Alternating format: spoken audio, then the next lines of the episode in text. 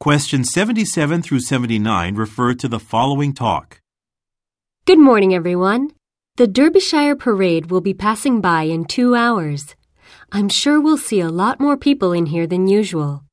To those of you who've taken on an extra shift to help us out today, thank you. Three cashiers have already been assigned to the cash registers, but Dana, I'd like you to assist them. They'll especially need a hand bagging clothes for customers. Stockers and sales associates, make sure to keep the shirts and jeans tidy on the shelves. Oh, and listen carefully to the customers. It might be hard to hear them when the floats are going by. Mandy, you're in charge of the fitting rooms. If anyone needs a hand, let me know.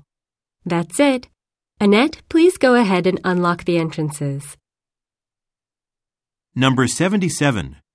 According to the speaker, what is unusual about today?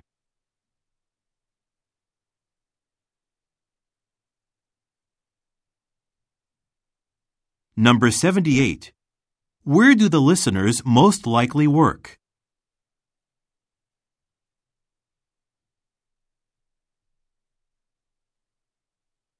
Number 79. What most likely will happen next?